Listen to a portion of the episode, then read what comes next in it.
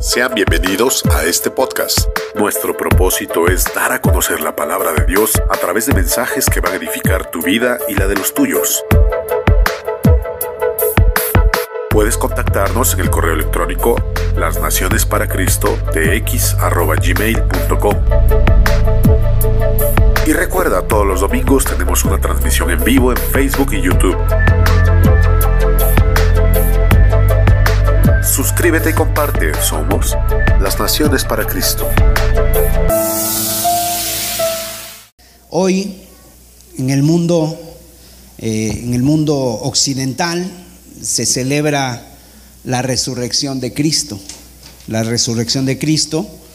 La verdad es que nosotros como cristianos, cada domingo celebramos la resurrección de Cristo. No necesitamos un día especial, no tenemos la certeza de que haya sido un día, uh, una fecha como esta, pero sí tenemos la certeza de que fue el primer día de la semana.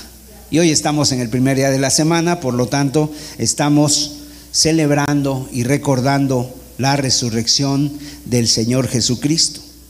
Quiero decirles que la muerte del Señor Jesús y la resurrección del Señor Jesús son la piedra angular de nuestra fe.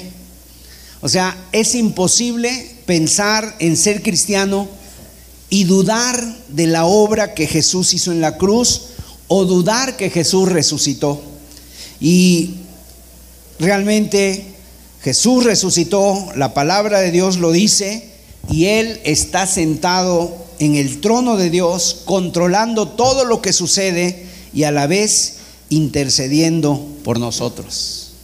Yo les invito y yo les desafío a que ustedes en sus casas en esta tarde puedan buscar en los evangelios, los cuatro evangelios, Mateo, Marcos, Lucas, Juan, y puedan leer los cuatro diferentes relatos que no se contradicen, pero sí se complementan.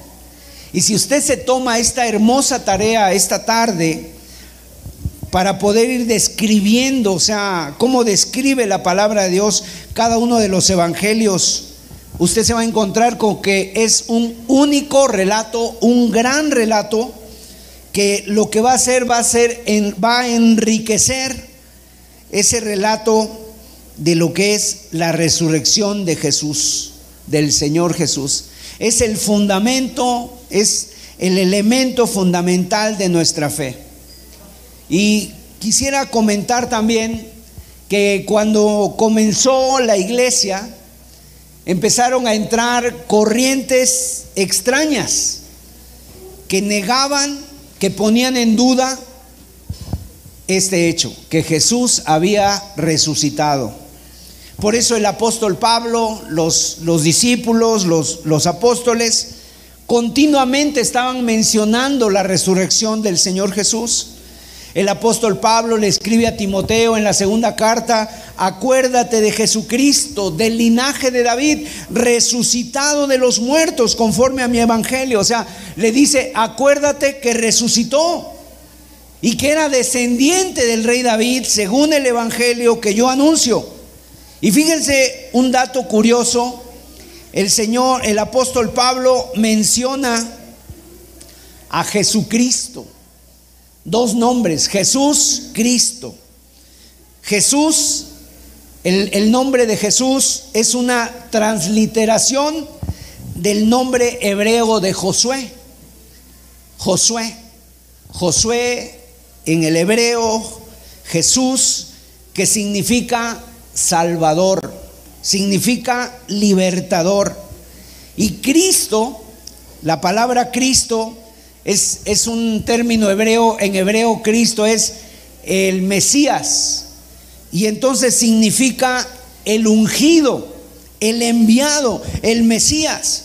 Y entonces Pablo utiliza primero mencionar el título y luego el nombre. Pero en este caso, él quiere enfatizar el concepto de que Jesús fue 100% hombre. Eso es muy importante que nosotros lo sepamos y por eso menciona el nombre de Jesús. Y después empieza a mencionar el título de el Mesías. Cristo es el Mesías, por eso dice Jesús Cristo o Jesús Cristo. Y menciona que es del linaje de David para afirmar que está diciendo que su nombre es un nombre que vivió entre nosotros. Y como dice Juan en otro pasaje, vimos su gloria, gloria como del unigénito del Padre. En el, en el, Nuevo Testamento, en 1 de Timoteo 3:16, hay un himno. Y ese himno, usted lo puede encontrar ahí en su Biblia, dice, indiscutiblemente grande es el misterio de la piedad. Dios fue manifestado en carne. Dios fue manifestado en carne a través de Jesucristo justificado en el Espíritu, etcétera. O sea, es muy importante entender el concepto de que Jesús fue un hombre.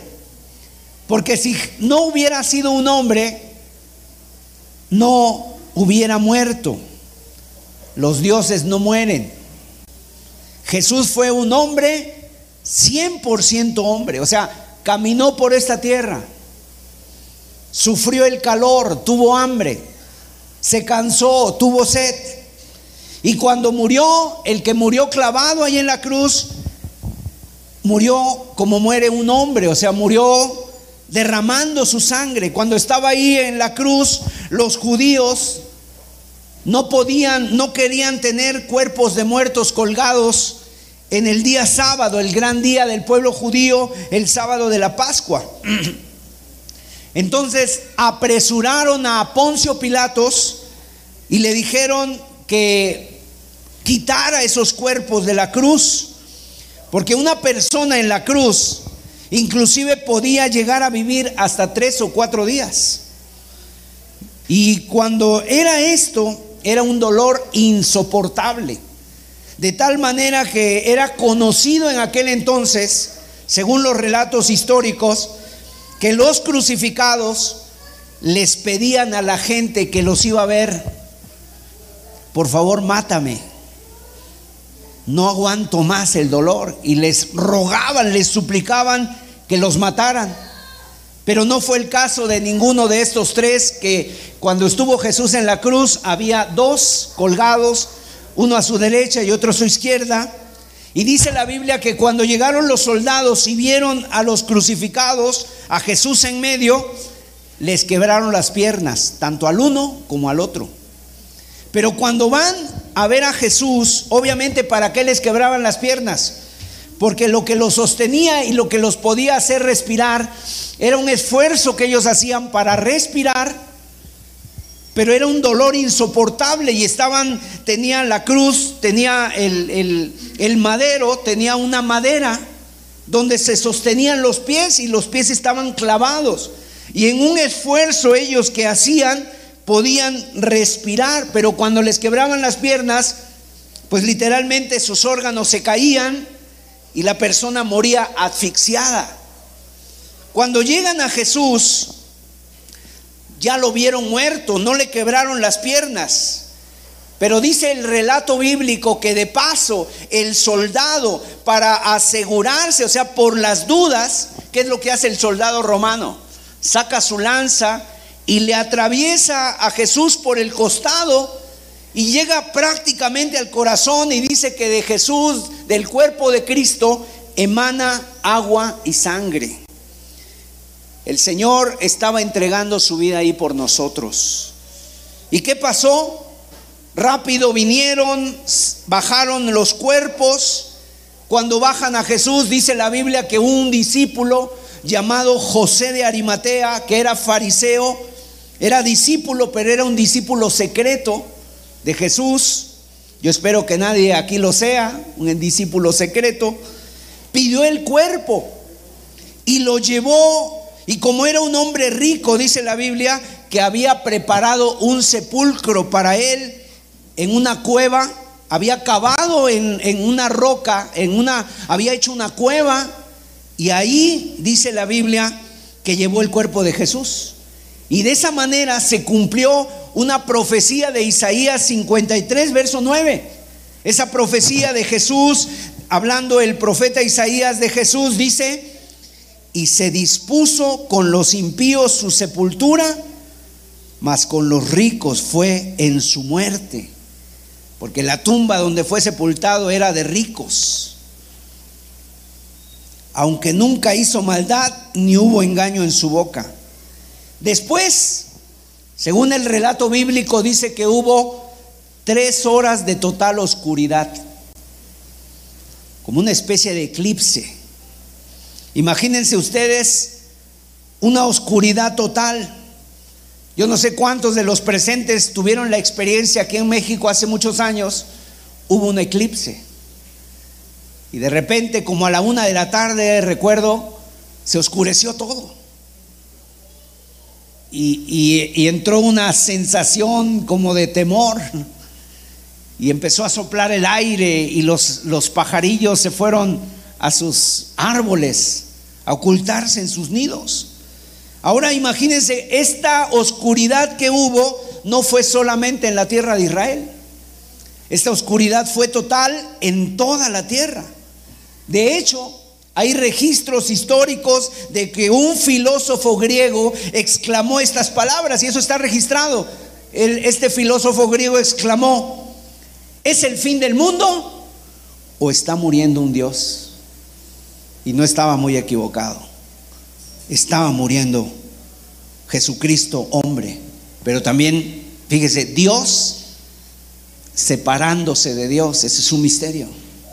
Porque el que estaba muriendo ahí era todo hombre, pero también era todo Dios para poder rescatar y perdonar. Y entonces llega el domingo en la mañana, el día glorioso, y Jesús resucita, es, decir, el alma, el espíritu de Jesús vuelve a tomar el cuerpo, el control del cuerpo y sale fuera del sepulcro. Ahora, la palabra de Dios dice que vinieron, que hubo un estruendo y que en ese estruendo descendieron ángeles. Y los ángeles vinieron y movieron la roca era una roca muy grande que habían rodado para cubrir la puerta de la entrada, para cubrir la cueva. Movieron la roca y el Señor Jesús salió de la tumba. Al Señor Jesús lo habían envuelto en, como en como en unas eh, tipo de vendas y habían hecho literalmente como un capullo, una mortaja, donde habían eh, digamos, habían puesto ahí adentro de esa mortaja el cuerpo del Señor Jesús. Y la palabra de Dios dice que ese esa mortaja, ese capullo, estaba intacto. O sea, quedó sin tocar, como si el Señor hubiera salido de ese cuerpo, de esa mortaja, hubiera salido, pero el Señor estaba vivo, estaba vivo nuevamente. Y la mortaja quedó con la forma como si hubiera desaparecido el cuerpo. Y bueno, ese es el incidente. Entran las mujeres y le dicen los ángeles, Cristo ha resucitado. Gloria a Dios. Y fíjense ustedes que en la historia de la humanidad hay hechos históricos que han transformado el orden mundial. ¿Qué es el orden mundial? Se habla mucho del orden mundial y el nuevo orden mundial. Pero ¿qué es el orden mundial? Es cómo las naciones se relacionan entre sí, ya sea en lo político, en lo social, en lo económico o en lo comercial. Así se reconoce el orden mundial. Y bueno, hay hechos que a lo largo de la historia han cambiado, han sentado un punto de inflexión en la forma en que vemos el mundo. Por ejemplo, tenemos la revolución industrial, tenemos la Segunda Guerra Mundial, tenemos la Guerra Fría, el 11 de septiembre del 2011 allá en los Estados Unidos, cuando se cayeron las Torres Gemelas, cambió, han cambiado, han sido de impacto. Ha habido acontecimientos de ese tipo que han cambiado, han traído cambios radicales en la forma en la que el mundo entiende o es una nueva forma de entender cómo el mundo se relaciona. Precisamente esta pandemia que nosotros estamos atravesando todavía como un pequeño virus imperceptible a la vista, pero que puso al mundo en jaque y que viene a desvelar la debilidad del ser humano, ¿verdad? La angustia, el dolor, las lágrimas, hubo muerte, hubo confinamiento. Y según las, las noticias, eh, en estos días, lo que es Shanghai, eh, allá en China, están en un confinamiento y la gente no tiene que comer y, y están Ahora sí que están ahí este, en sus casas por todavía por ese temor a la, a la pandemia. Y los expertos han dicho esto, que precisamente esta pandemia va a producir un nuevo orden mundial. Y la verdad es que no sabemos todavía cómo vaya a ir esto dándose, cómo será esto, pero ahorita estamos viviendo precisamente en, en, esta situación. Y lo que estamos viendo en lugar de un nuevo orden mundial, más bien podríamos decir un desorden mundial. Eso es lo que podríamos llamarlo, un caos, el desorden. Y yo digo esto porque el, este precisamente evento de la resurrección de Cristo es lo que ha cambiado y transformado la humanidad en un antes y en un después de Cristo. O sea, ha impactado. La pregunta es, ¿cómo ha impactado tu vida el hecho de que Cristo haya resucitado entre los muertos? O sea, ¿qué quiere decir cómo ha impactado? ¿Ha impactado tu manera de vivir?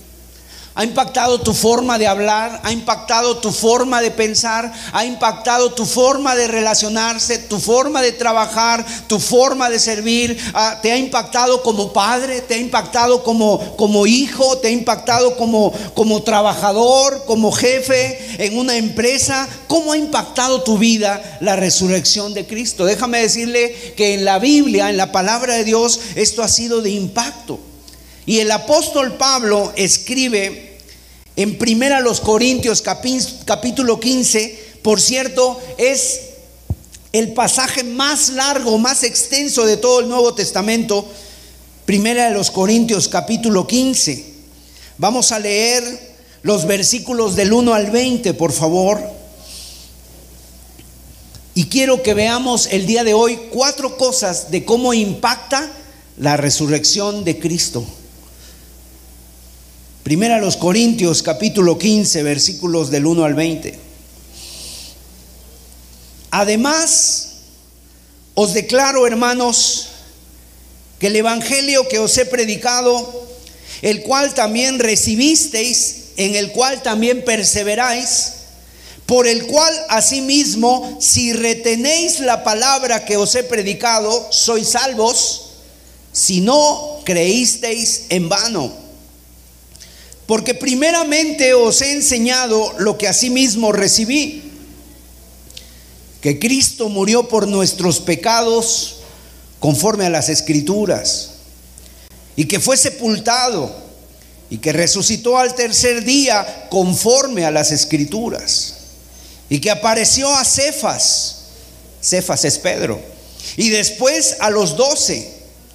Después apareció a más de 500 hermanos a la vez, de los cuales muchos viven aún y otros ya duermen.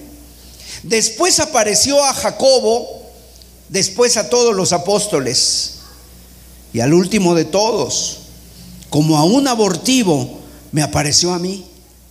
Porque yo soy el más pequeño de los apóstoles, que no soy digno de ser llamado apóstol, porque perseguía la iglesia de Dios. Pero por la gracia de Dios soy lo que soy y su gracia no ha sido en vano para conmigo. Antes he trabajado más que todos ellos, pero no yo, sino la gracia de Dios conmigo. Porque o sea yo, o sean ellos, así predicamos y así habéis creído. Pero si se predica de Cristo que resucitó de los muertos, ¿Cómo dicen algunos entre vosotros que no hay resurrección de muertos? Porque si no hay resurrección de muertos, tampoco Cristo resucitó. Y si Cristo no resucitó, vana es entonces nuestra predicación, vana es también nuestra fe. Y somos hallados falsos testigos de Dios porque hemos testificado de Dios que Él resucitó a Cristo, al cual no resucitó, si en verdad los muertos no resucitan. Porque si los muertos no resucitan, tampoco Cristo resucitó. Y si Cristo no resucitó, vana, pues, vuestra fe es vana, aún estáis en vuestros pecados.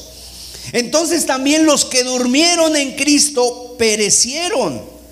Si en esta vida solamente esperamos en Cristo, somos los más dignos de conmiseración de todos los hombres.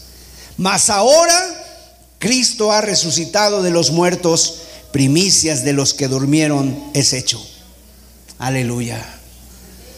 Gloria a Dios. Voy a orar, vamos a hacer una oración. Padre, gracias porque tú nos has dejado el relato vivo de tu palabra, el testimonio de la escritura y el testimonio de los hombres.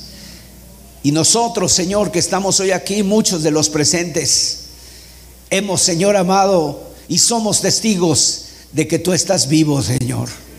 De que tú eres un Dios vivo, Señor. Habla y confirma tu palabra en esta mañana, Señor. En el nombre de Jesús. Amén.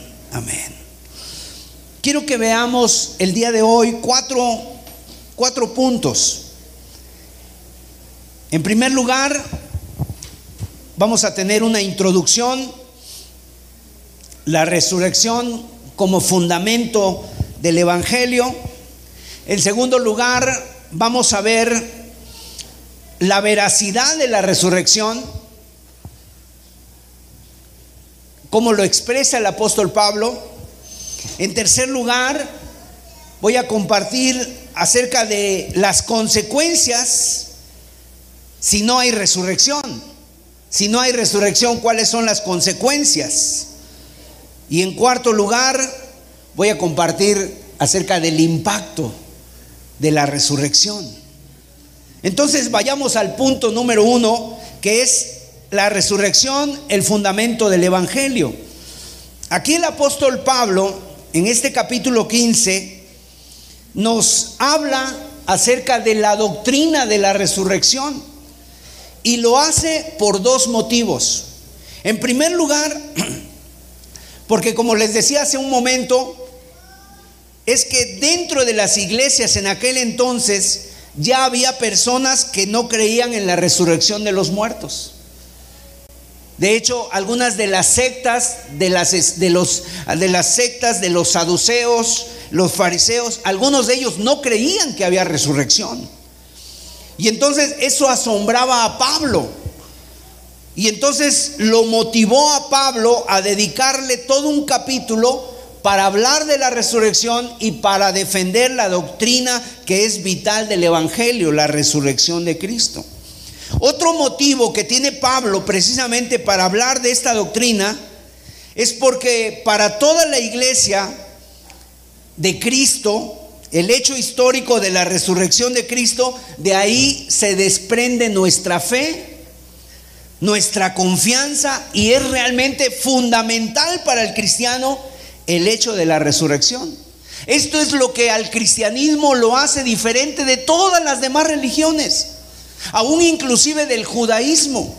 El judaísmo, el padre del judaísmo fue Abraham y después vinieron los patriarcas, pero aún Abraham murió y está sepultado y su cuerpo está ahí. Buda, ahí está su cuerpo.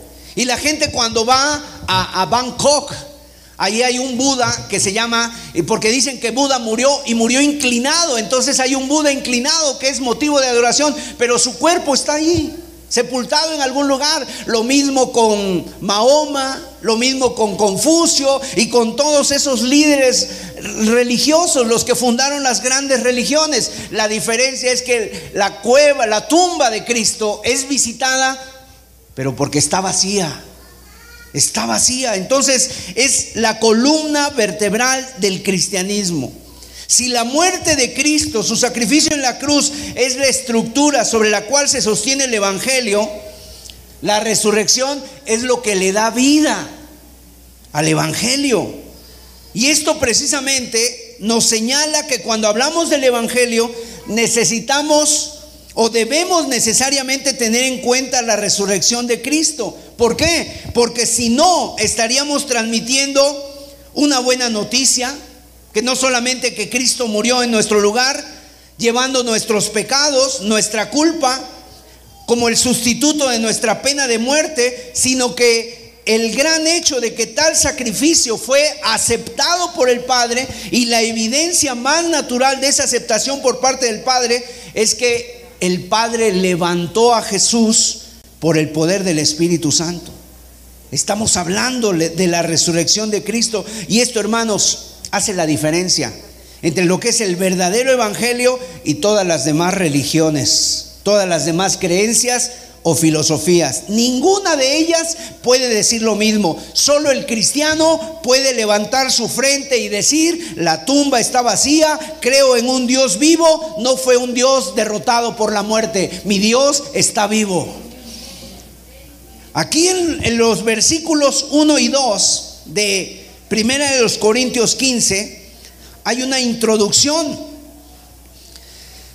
Y cuando Pablo dice, os declaro el Evangelio, además os declaro, hermanos, el Evangelio que os he predicado, Pablo no sé, no es la primera vez, sino que está explicando el tema de la resurrección y que lo, lo había enseñado en el pasado. Lo que quiere decir Pablo es, les voy a volver a explicar lo que ya les enseñé en otro momento. Y dice que este evangelio en el cual también perseveráis, como diciendo, les voy a hablar la vieja historia. No hay novedad en la explicación de Pablo en cuanto a que los corintios no hubieran recibido esta doctrina. Y además les dice, si retenéis la palabra, esa palabra retener quiere decir si te aferras. Significa si nos aferramos a la palabra, a creer y vivir el Evangelio, a creer y practicar el Evangelio, significa que el Evangelio va a tener, va a echar raíces en nuestro corazón. Significa entonces que respiramos el Evangelio, es lo que quiere decir Pablo cuando dice, si lo retienes, si lo practicas, entonces serás salvo. O sea, no es solamente ser salvo, yo me arrepentí de mis pecados, tuve confianza en Dios, pero ahora tengo que retener la palabra hasta el fin para alcanzar esa, esa salvación. No porque yo me la gane, porque la salvación es de Dios, sino porque cada día yo debo de vivir ahora para Dios y llevar fruto para Él. Entonces, el no, tener, no retener el Evangelio es una clara señal de haber creído en Dios en vano. ¿Cuántas personas creen por un tiempo? Un tiempo se entusiasman, un tiempo se emocionan y después se les acaba ese tiempo, se les acaba ese gozo, se les acaba esa, esa emoción, ese entusiasmo y vuelven otra vez a lo mismo. ¿Qué pasó con ellos? No digamos, tienen una clara señal de que han creído en vano. Aquí se refiere a la gente para quienes el Evangelio realmente no tiene un verdadero valor. Han creído en vano porque su fe no ha sido legítima. O sea, ha sido temporal, ha sido pasajera. Más que fe, se le puede llamar que fue una emoción, fue una emoción pasajera, efímera, un acto de conveniencia tal vez para ciertos fines en un momento dado, o quizá un salvavidas que fue arrojado en un momento de necesidad, un momento crítico. Por ejemplo, la pandemia. En la pandemia, mucha gente empezó a buscar a Dios. Clamaron, buscaron, pero realmente no era una fe genuina porque después se pusieron bien y dejaron de buscar a Dios, dejaron de clamar a Dios. La palabra vano aquí, ¿qué significa vano? Fíjese, este es un, es un término que utiliza el apóstol Pablo y lo toma de la agricultura. La palabra vano en la escritura quiere decir algo que no contiene semilla. Algo que no contiene semilla o que la semilla está seca. Eso es lo que quiere decir mano, falto de sustancia, hueco, vacío, sin contenido. Para nosotros los cristianos la tumba está vacía, pero nuestro corazón está lleno. Está lleno del, del amor, del fuego de Dios. Pero para los que no han creído, su corazón está vacío. Para el que ha creído en vano, su corazón está vacía. La tumba está vacía, pero también su corazón está vacío. Es como una cáscara seca en el cual no hay semilla alguna, no hay una realidad. Está vacío, sin contenido. Esa creencia que dicen tener, pero realmente no tienen. Entonces, la resurrección es la médula del Evangelio. Entonces, eso es en primer lugar. En segundo lugar, fíjense qué argumentos utiliza Pablo sobre la veracidad de la resurrección.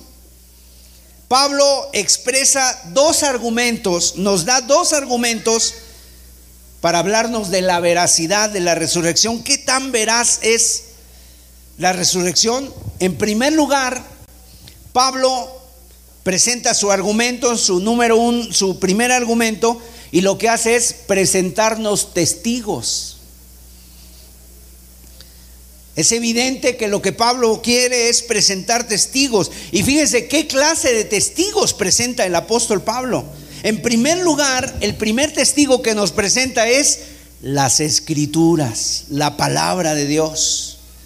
La palabra de Dios es una evidencia, es una prueba de que realmente Cristo resucitó. Vamos a verlo en 1 Corintios capítulo 15 versículos 3 y 4. Porque primeramente os he enseñado lo que asimismo recibí, que Cristo murió por nuestros pecados, que dice, conforme a las escrituras. El versículo 4 y que fue sepultado y que resucitó al tercer día otra vez conforme a las escrituras. O sea, Pablo pone las escrituras como un testigo para recordarnos que la muerte y la resurrección de Cristo ya estaban anunciadas de antemano, que no fue obra de la casualidad, que no fue algo nuevo, no, sino ya estaban registradas. El Señor Jesús en los evangelios por lo menos en siete ocasiones habló que Él iba a morir, pero que también iba a resucitar. En pasajes como Isaías 53, el Salmo 22 hablan de la resurrección de Cristo y son referencias para nosotros, pero hay muchas otras más que nos hablan de la muerte y la resurrección de Cristo. En el Salmo 16, de los versículos 8 al 11, el apóstol Pedro cita este salmo en el día de Pentecostés ante una gran multitud y se convierte en tres mil personas dando testimonio de la resurrección de Cristo. En Oseas capítulo 6, verso 2, Jonás también habla de la resurrección, o sea, el propio Señor Jesucristo habló mucho sobre la resurrección.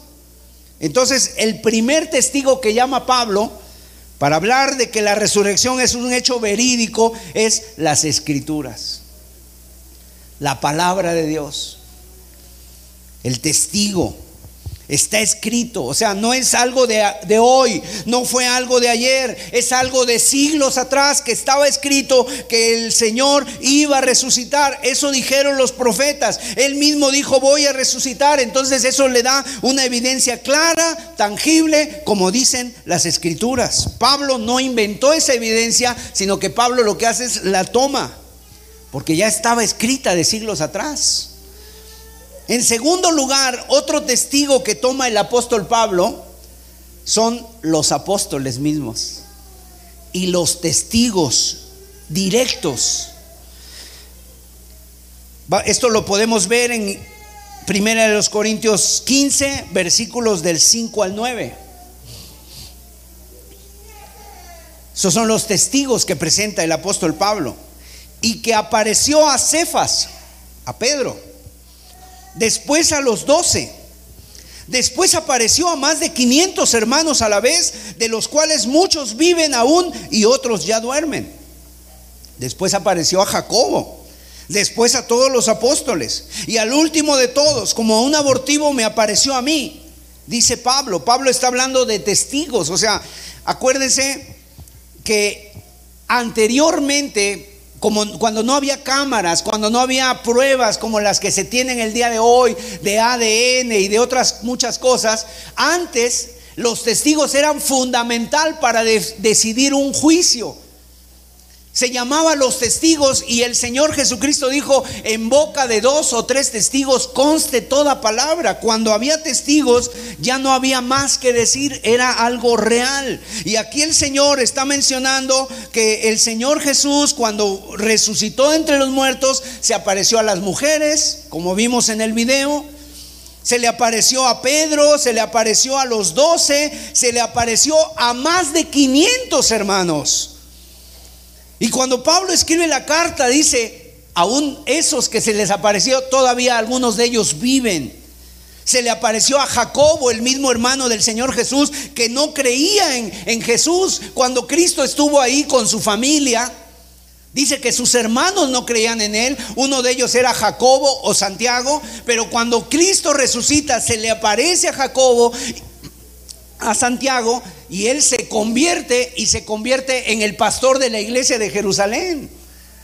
Santiago o Jacobo. Y por último se le aparece al propio apóstol Pablo. Y él dice, un abortivo, alguien nacido fuera de tiempo. Y el punto aquí es que estos testigos pueden dar testimonio de la resurrección de Cristo. En un tribunal cualquiera siempre se aceptan como elementos que esclarecen la veracidad de unos hechos las pruebas y los testigos. Siempre son los dos elementos que se necesitan para una causa ante un tribunal y Pablo está aportando las dos cosas. Ya tiene las pruebas, las escrituras y ya tiene los testigos. Los profetas que muchos siglos atrás hablaron del Cristo resucitado y aparte Pablo está mencionando aquí algo, dice, algunos de ellos viven. Te lo pueden decir ellos literalmente. Es más, yo te puedo testificar, a mí también se me apareció el Señor, dice Pablo. Los escépticos Podían ir con ellos, preguntarles, abordarlos y decirles, oye, a ver, ¿qué viste? ¿Qué fue lo que viste? Y ellos podían dar testimonio. Y déjame decirte que esa prueba, esa evidencia de la resurrección de Cristo, los hizo ser transformados a los discípulos. Cuando el Señor Jesús es arrestado, los discípulos huyen. Cuando lo ven que es muerto, los discípulos se, meten a un cuarto, están muy temerosos porque dicen, si mataron al maestro, los que seguimos somos nosotros. Y estaban por temor a los judíos escondidos y de repente el Señor se aparece en medio de ellos. Y ellos cobran ánimo y cobran fuerza y cobran valor y cobran entusiasmo y se convierten en los hombres más valientes de la tierra. De, tal manera que Pablo se levanta ante una, Pedro se levanta ante una multitud y, y, predica el evangelio. Ellos se fueron por todo el mundo. Eran personas con poca educación, personas con poca cultura, pero personas que estaban convencidas de que Jesucristo había resucitado y se fueron por todo el mundo y dieron su vida por causa de Cristo. Entonces la resurrección, la verdad, si ellos no hubieran arriesgado su vida, Hubiera sido solamente una invención de ellos. Ah, se lo imaginaron. Fue una ilusión. Se imaginaron que vieron a Cristo, pero no, la Biblia dice que ellos podían dar fe y dieron fe con su vida y con su testimonio de que Cristo había resucitado. El segundo argumento que Pablo presenta es la predicación apostólica precisamente.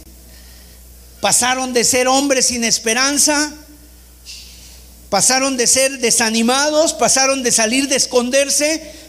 Algunos habían regresado inclusive a sus oficios, ¿verdad? Pedro, eh, Jacobo, Juan regresaron a la pesca. Otros tal vez no tenían ya cómo regresar. Mateo, el publicano. Pero cuando vino la resurrección de Cristo, le dio sentido a lo que creían, le dio sentido al Evangelio. Y esto llevó a, estos hombres a volverse testigos, a extender sin temor el reino de Dios, a predicar a todo el mundo el Evangelio en medio de una sociedad hostil, en medio de una sociedad todavía más peligrosa que los judíos mismos. Porque en ese momento estaban entre su tierra, entre sus connacionales, pero después salieron al mundo gentil, donde no iban a tener ningún miramiento para ellos, a menos que ellos tuvieran algo diferente que decir y que contar. Y eso era el Evangelio de Cristo, gloria a Dios. Vamos a ver Primera los Corintios capítulo 15, verso 11. Dice así, porque o sea yo o sean ellos, así predicamos y así habéis creído. Ahora, quiero decirles que para que una persona, un, un, hombre de estos, pudiera llegar a ser apóstol de Jesucristo, tenía que haber una, tenía que haber un, eh, una consecuencia, tenía que haber una, eh, una condición, la condición fundamental para ser apóstoles era haber sido testigos de la resurrección. Vamos a ver en Hechos capítulo 1, verso 21. Ahí la Biblia dice que cuando Judas fue y se ahorcó, él ya se había ahorcado, que era uno de los doce. Cuando quisieron sustituir a Judas, dice Hechos 1:21, es necesario pues que de estos hombres que han estado juntos con nosotros todo el tiempo que el Señor Jesús entraba y salía entre nosotros, comenzando desde el bautismo de Juan hasta el día que de, eh, en que de entre nosotros fue recibido arriba, uno se ha hecho testigo con nosotros de su resurrección. El texto bíblico es claro, una de las condiciones para ser apóstol era haber sido testigo de Cristo resucitado. Entonces, si nosotros llegamos a ver las condiciones, las, predicaciones de los apóstoles en el libro de los Hechos, encontramos que siempre incluyen ese elemento fundamental, o sea, la resurrección. En el primer mensaje de Pedro lo menciona, habla de Cristo resucitado. En el segundo mensaje de Pedro también habla de Cristo resucitado.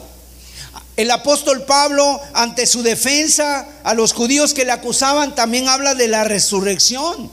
El apóstol Pablo en Atenas también les dice que Cristo resucitó en Tesalónica, en su encarcelamiento con el sumo sacerdote, en la defensa ante el Agripa, ante Félix el gobernador, habla de la resurrección.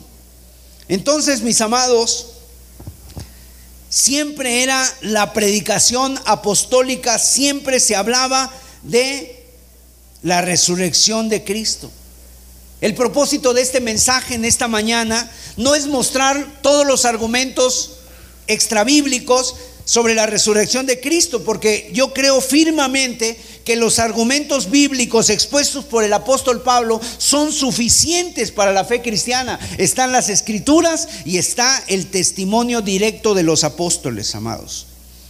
Entonces, la pregunta que en esta tarde yo quisiera hacerte es, ¿cómo afecta tu vida la resurrección de Cristo?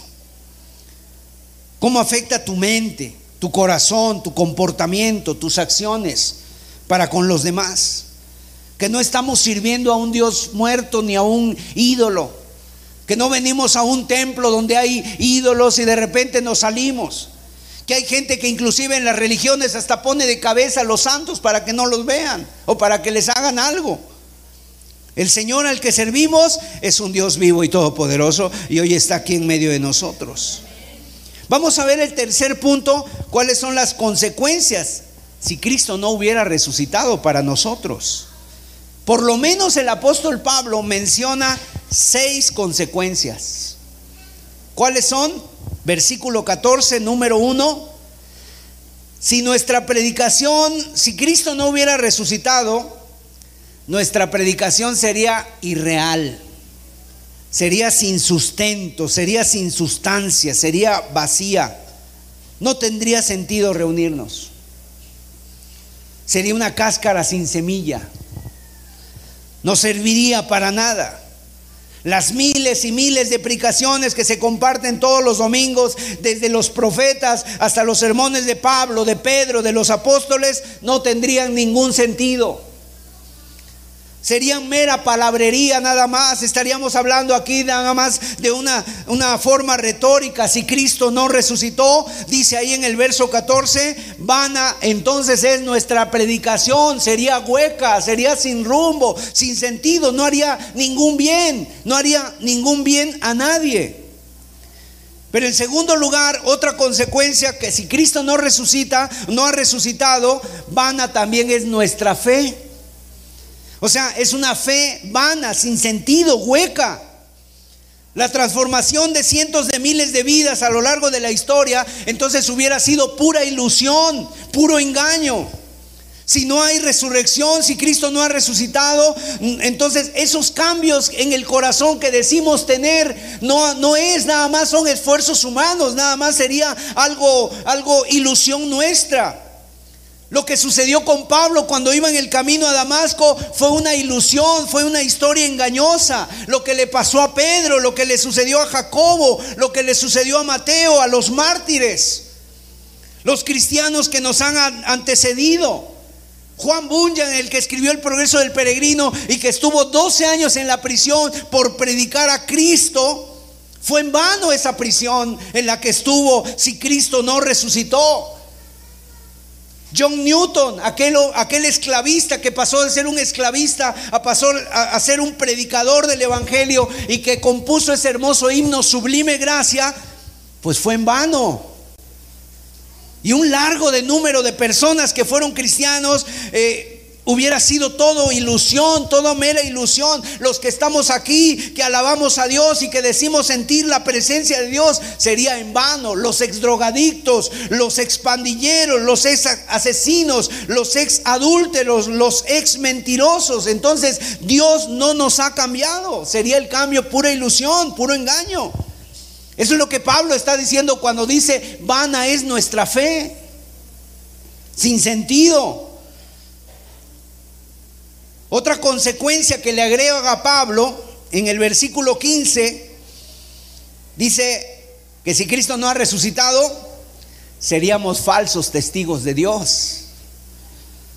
Versículo 15 dice, y somos hallados falsos testigos de Dios, porque nosotros hemos testificado que Dios, de Dios, que Él resucitó a Cristo, al cual no resucitó, si en verdad los muertos no resucitan falsos testigos de Dios. O sea, no solamente nuestra predicación es vana, no solamente nuestra fe es mera ilusión, sino que hemos hablado falsamente.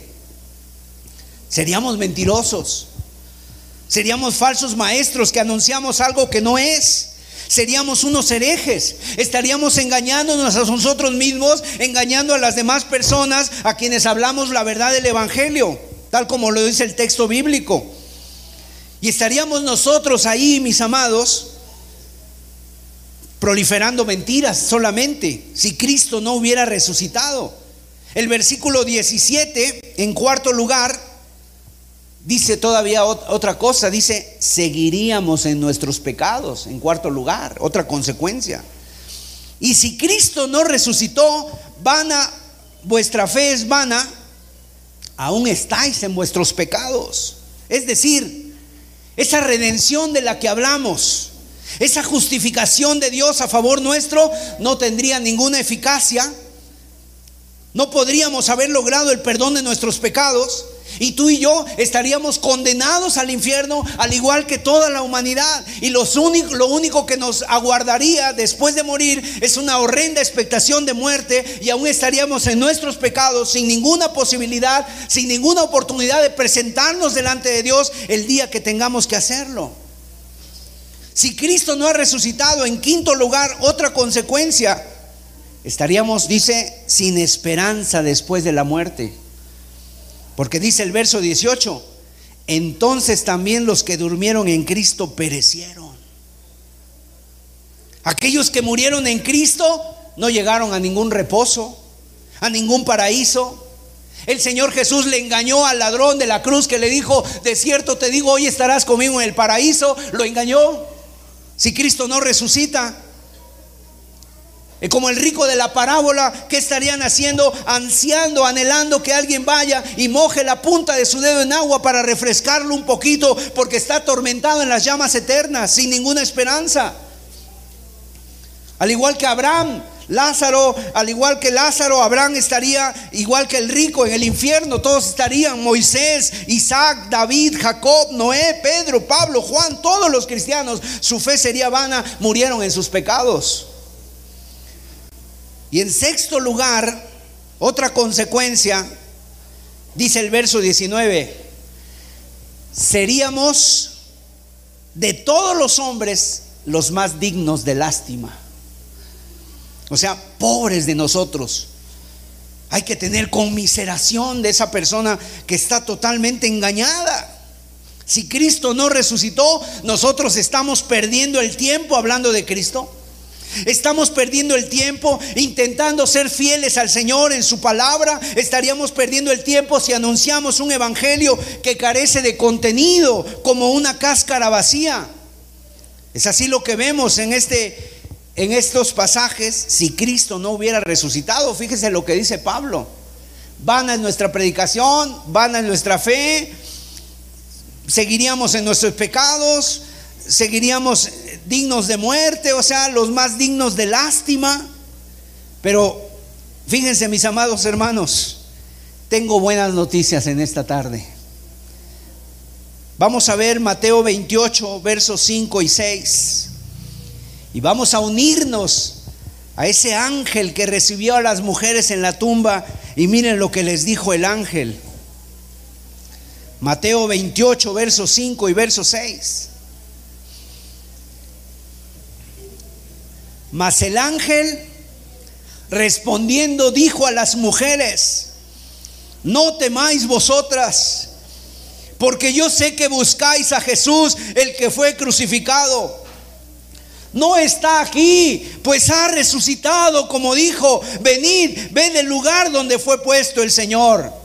¿Qué le dijo el ángel a las mujeres? No está aquí, ha resucitado. Qué hermoso mensaje, qué precioso mensaje le dieron los ángeles a las mujeres. No está aquí, ha resucitado, está vivo, como lo dijo, como lo anunció el Señor. Vamos a ver otro pasaje, Lucas 24 versículos 4 y 6. Aconteció que estando ellas perplejas por esto, he aquí se pararon junto a ellas dos varones con vestiduras resplandecientes. Y como tuvieron temor y bajaron el rostro a tierra, les dijeron, ¿por qué buscáis entre los muertos al que vive? no está aquí, sino que ha resucitado. Acordaos de lo que os habló cuando aún estaba en Galilea. Gloria a Dios.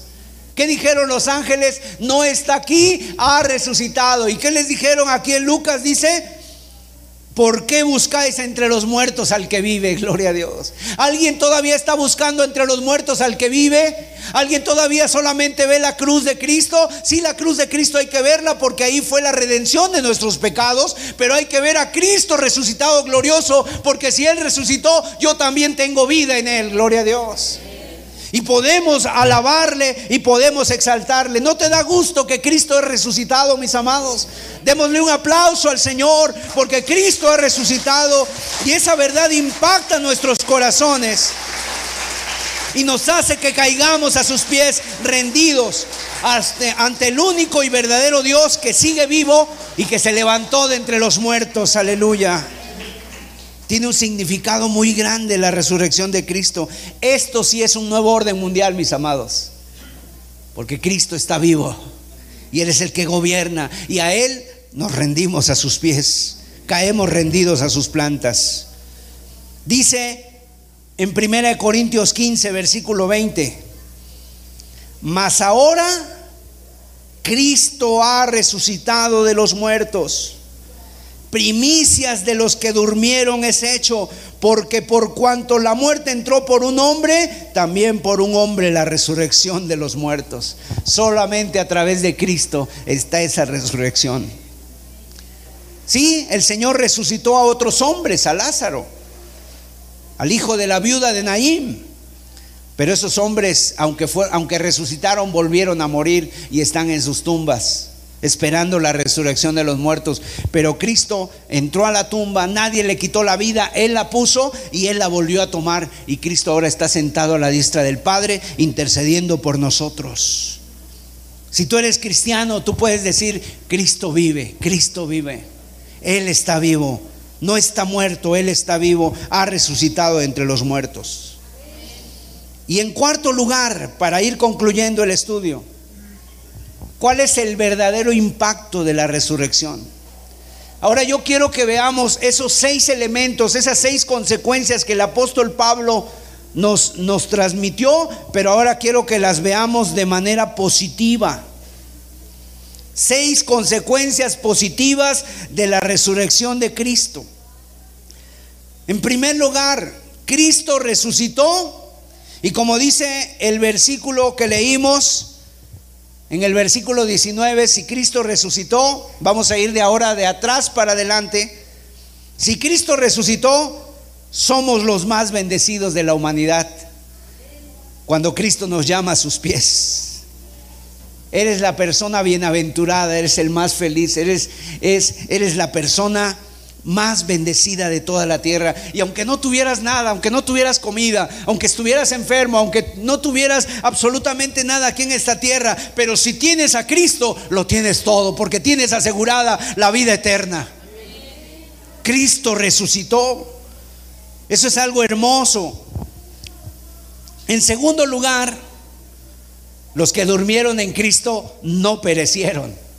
Como dice el verso 18, los que durmieron en Cristo perecieron, pero ahora los que durmieron en Cristo no perecieron. ¿Sabes dónde están? Están disfrutando de la gloria de Dios, están disfrutando de las mansiones celestiales. Sus lágrimas han sido enjugadas, no tienen más afanes, no tienen más tristezas, han sido sanados en sus cuerpos. Conociste a tu familiar, fue cristiano, estuvo enfermo, tal vez tuvo un cáncer, a lo mejor le amputaron una pierna. Esa, esa persona el día de hoy está vivo y está en la gloria de Dios, corriendo en las calles de oro, en las, en, las, en las calles de cristal ahí, en el mar de cristal, alabando y glorificando al Señor ya no tienen enfermedades, ya no tienen preocupaciones, están ahí al lado de los patriarcas, están ahí con Moisés, con Abraham, con los santos de Dios, con los profetas, están al lado de Cristo, gloria a Dios.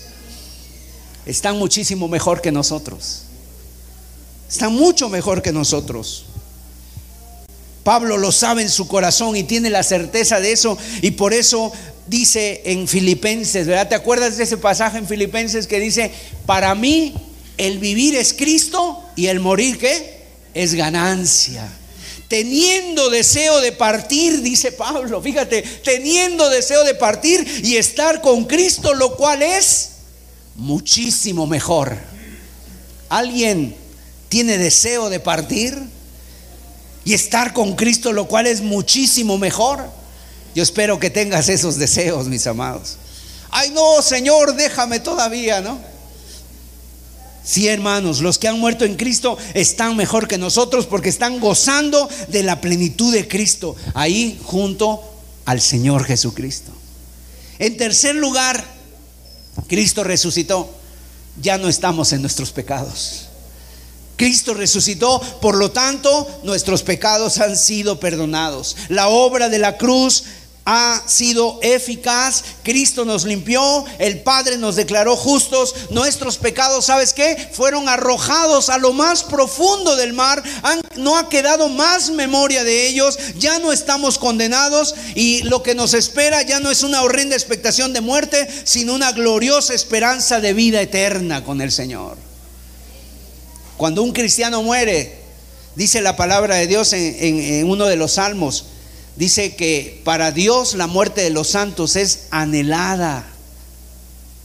Es anhelada, hay esperanza, es el motivo de su graduación. Como cristiano se gradúa, dice la Biblia, está, dice la Biblia que después de, muerto, cuando Lázaro murió, ese pobre dice que fue llevado por los ángeles y fue puesto en la consolación de Dios. ¿Te imaginas ese día, hermano? Ese día cuando tú cierres tus ojos aquí en, en este mundo y los abras viendo la luz de Cristo. Decía Juan Bunyan, porque él murió, y cuando estaban ahí unos hombres visitándolo, dijo, no, no se preocupen por mí, hoy van a ver mis ojos al que murió por mí. Hoy van a ver mis ojos a Cristo Jesús, el que murió por mí. En cuarto lugar, no somos falsos testigos de Dios. En el versículo 15 dice que si Cristo no resucitó, seríamos falsos testigos, pero hablamos verdad porque Cristo resucitó, testificamos la verdad de Dios. Cuando anunciamos el Evangelio de Cristo resucitado, no estamos engañando a nadie.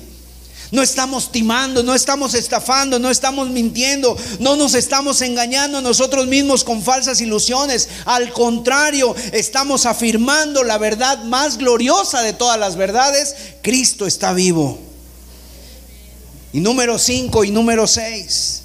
Nuestra nuestra fe y nuestra predicación no son vanas. Así que mis amados, no te canses de predicar. No te canses de compartir la palabra. Es, es un mensaje lleno de buenas noticias. Y debemos de tener la convicción de que aquel que lo dio todo para salvarnos, incluso su propia vida, que abandonó su reino para venir aquí a la tierra, que se humilló a sí mismo, también nos dará todas las bendiciones prometidas por su palabra. Nuestra predicación no está vacía, es más, Él la respalda. Y eso que sentimos a veces en nuestros corazones, que nuestros corazones arden, no es el predicador, no es la elocuencia de un hombre, es el Espíritu de Dios que te está trayendo a ti también. Por lo tanto, nuestra predicación no está vacía, nuestra predicación tiene sustento, tiene esencia, nuestra predicación tiene vida. Ese es el impacto de la resurrección en nosotros, mis amados. Fíjese lo que, lo que dijo una persona, y eso usted lo puede encontrar ahí en, en el internet, Jesucristo es el ser más poderoso del mundo, dice esto. En una ocasión le preguntaron a la barra de acero si era la más fuerte del mundo y ella dijo, no, es el fuego, porque el fuego a mí me derrite. Entonces fueron con el fuego y le preguntaron si él era el más fuerte del mundo y el fuego dijo, no, es el agua, porque el agua a mí me apaga. Luego le preguntaron al agua si era la más fuerte del mundo y el agua dijo, no, es el sol, porque el sol a mí me evapora. Le preguntaron al sol si era el más fuerte del mundo y el sol dijo, no, es la nube, porque cuando se pone delante de mí me opacan sus rayos. Entonces le preguntaron a la nube si era la más fuerte del mundo y la nube dijo, no, es el viento, porque a mí cuando sopla me lleva de un lado para otro. Le preguntaron al viento si era el más fuerte del mundo y el viento dijo, no, es la montaña, porque cuando soplo y me encuentro con ella, me parte en dos. Entonces le preguntaron a la montaña si era la más fuerte del mundo y la montaña dijo, no, es el hombre, porque puede escalarme y con sus máquinas puede convertirme en una planicie. Entonces le preguntaron al hombre si él, él, era el más fuerte del mundo y el hombre dijo, no, es la muerte, porque tiene la potestad de quitarnos la vida a quien sea.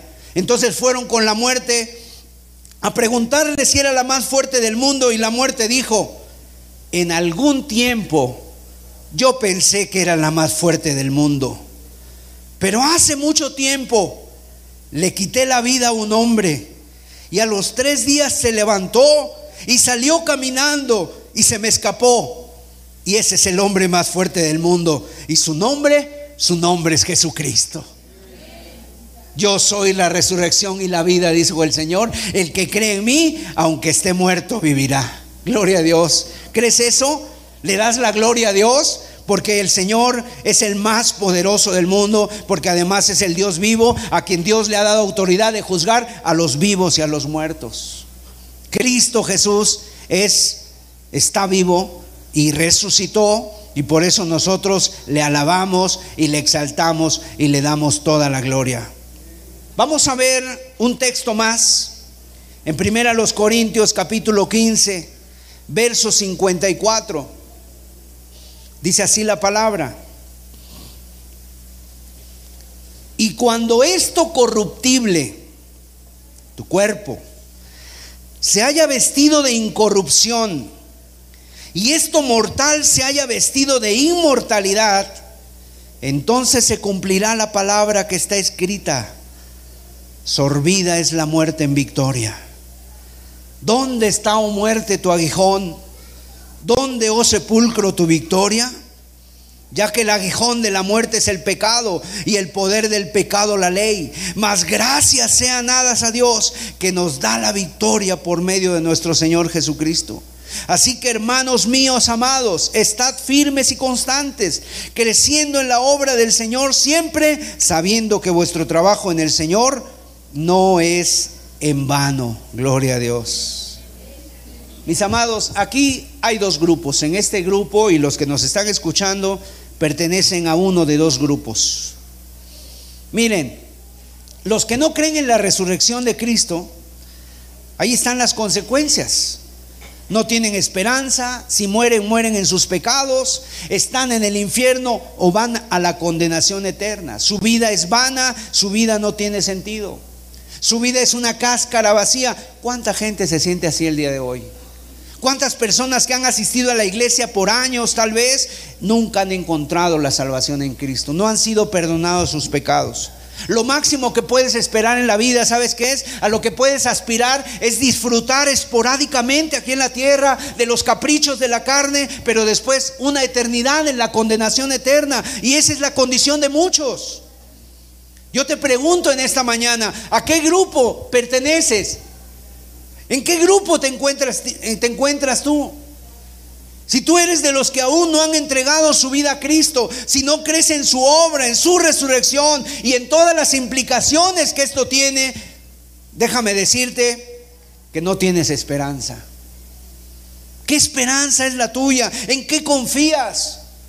¿Cómo te vas a presentar delante de Dios? Porque la Biblia dice que está establecido para el hombre que muera una sola vez y después de esto el juicio.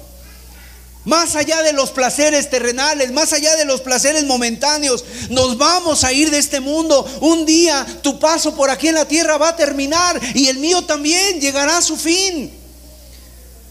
Sí, qué bueno, superamos este virus, gracias a Dios, pero déjame decirte, aún así, un día llegará en que te vas a tener que partir de este mundo.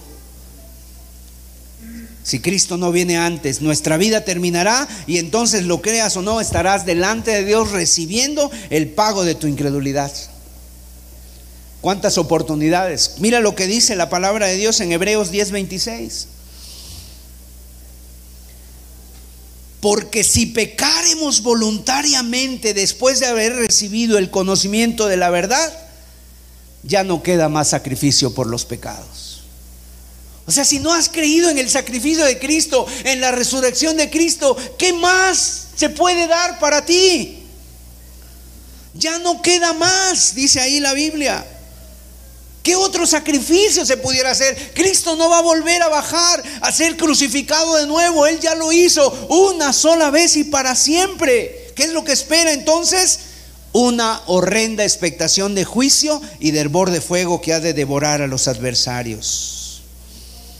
Es preferible que yo te lo diga hoy, que aún hay esperanza para que tú acudas a Cristo, para que tú arrepentido de tus pecados, pongas tus ojos en ese Salvador, en Cristo Jesús, y le digas, Señor, perdóname mis pecados, Señor, creo en ti, creo que estás sentado a la vista del Padre, y mis amados, Él está aquí en medio de nosotros, vivo pero si tú crees en Cristo y si eres de los del grupo de los que creen en Cristo, ¿qué impacto tiene para ti, mi amado, la resurrección?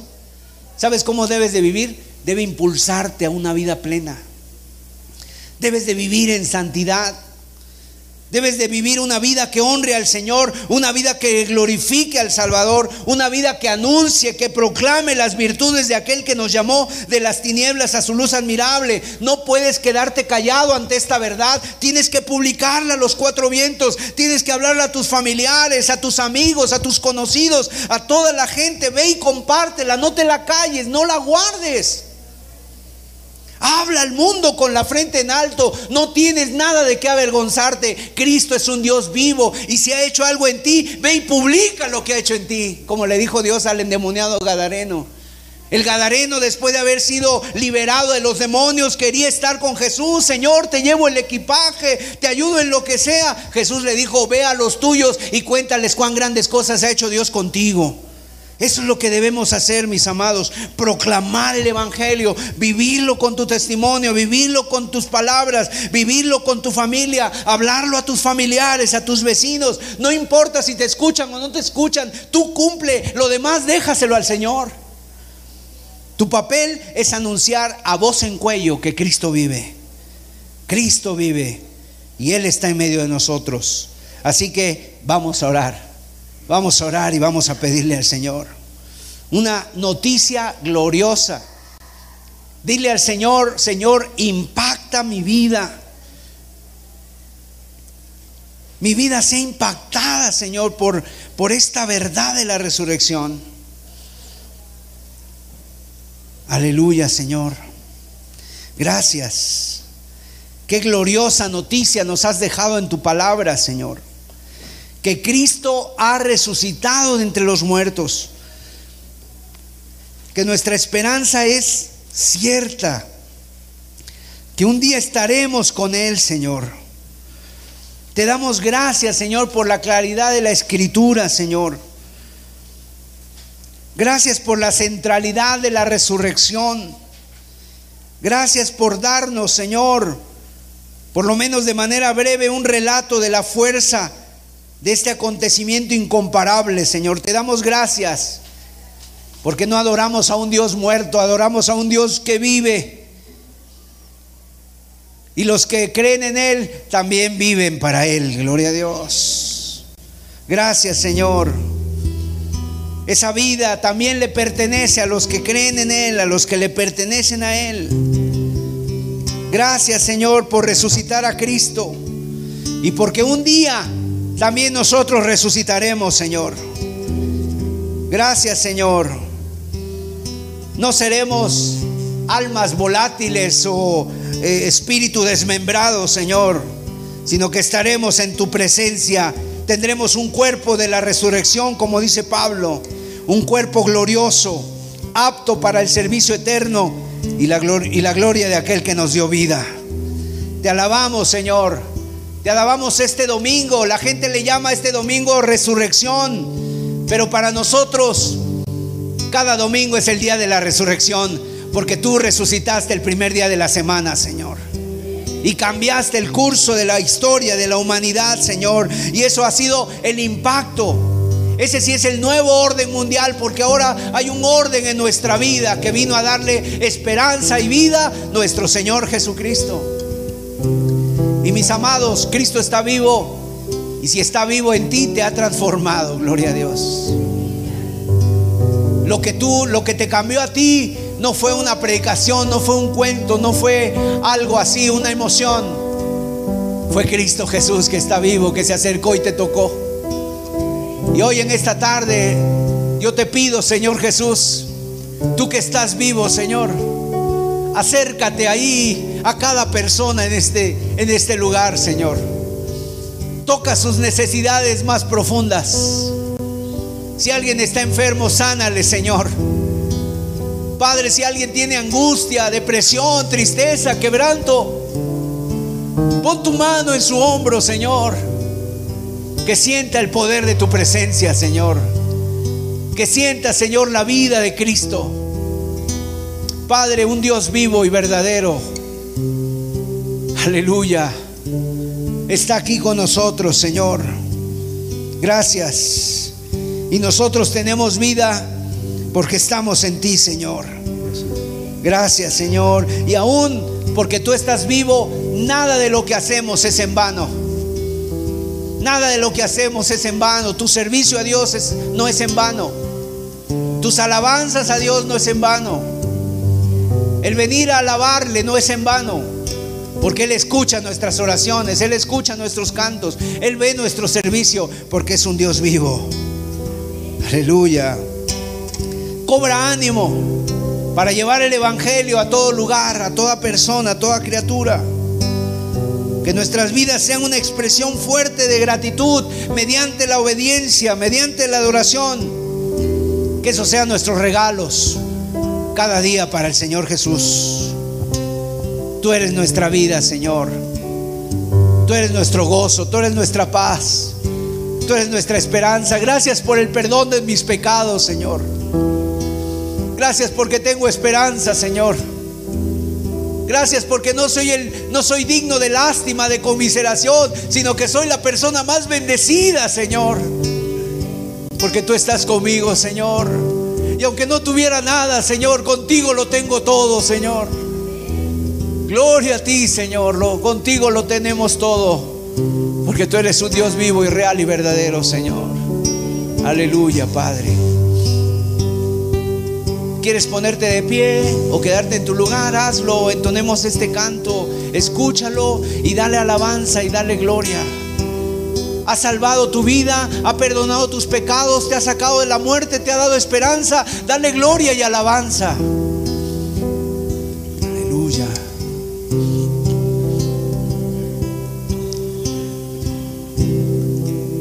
Veo a Cristo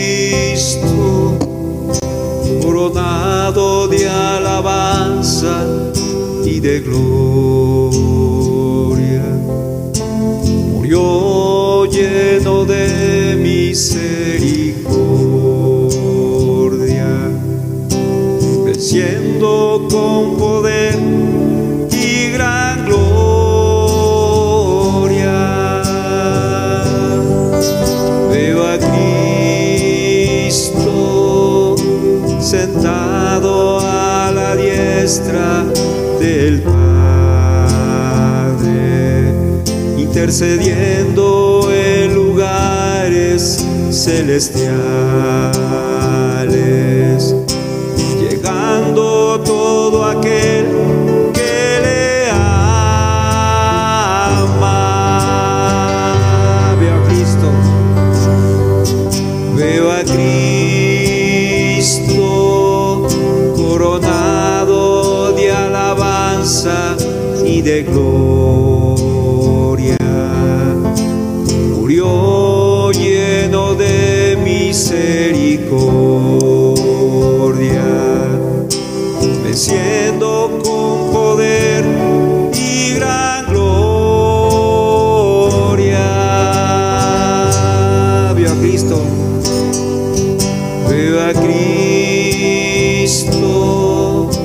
sentado a la diestra del Padre, intercediendo en lugares celestiales, llegando todo aquel